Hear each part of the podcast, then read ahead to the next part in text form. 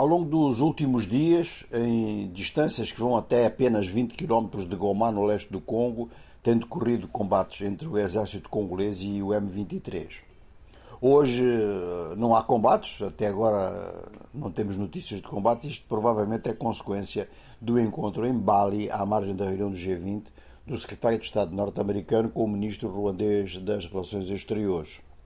Os dois diplomatas eh, emitiram mensagens no Twitter, mensagens que se cruzam, um pedindo ao Ruanda que, portanto, o norte-americano pedindo ao Ruanda que facilite eh, o restabelecimento da paz na região e o ruandês a responder que o Ruanda está a utilizar os mecanismos de Nairobi e de Luanda e convida outros a fazê-lo também para chegar a uma solução política na região. Portanto, o Ruanda quer mais do que um simples acordo de cessação das hostilidades.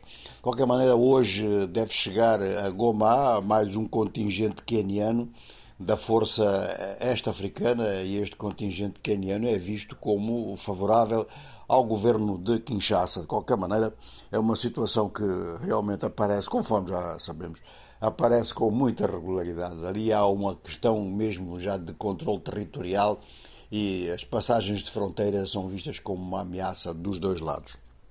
No Benin, a Comissão Eleitoral eh, validou cinco das oito listas que se candidataram e uma das listas invalidadas é do Partido dos Democratas, do ex-presidente Boni Yahi é uma, uma, uma exclusão importante.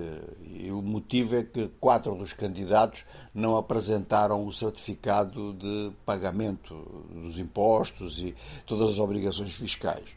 Bom, o movimento Os Democratas apresentou o caso no Tribunal Supremo e o julgamento deve ser amanhã.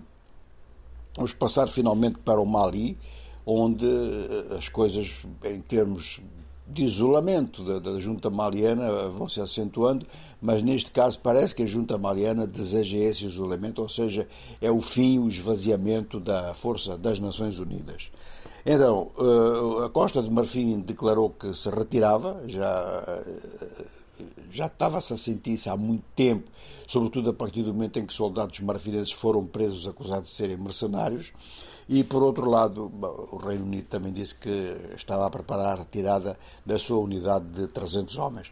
As Nações Unidas, então, cada vez com menos força dentro do Mali, e o governo militar maliano a acentuar a sua aliança com a empresa Wagner e muito provavelmente procurará outras soluções do mesmo tipo, conduzindo uma transição muito longa, uma transição que nunca se sabe quando é que vai terminar, e isto coloca então numa posição muito difícil, ou seja, sob um embargo também prolongado por parte da CDAO.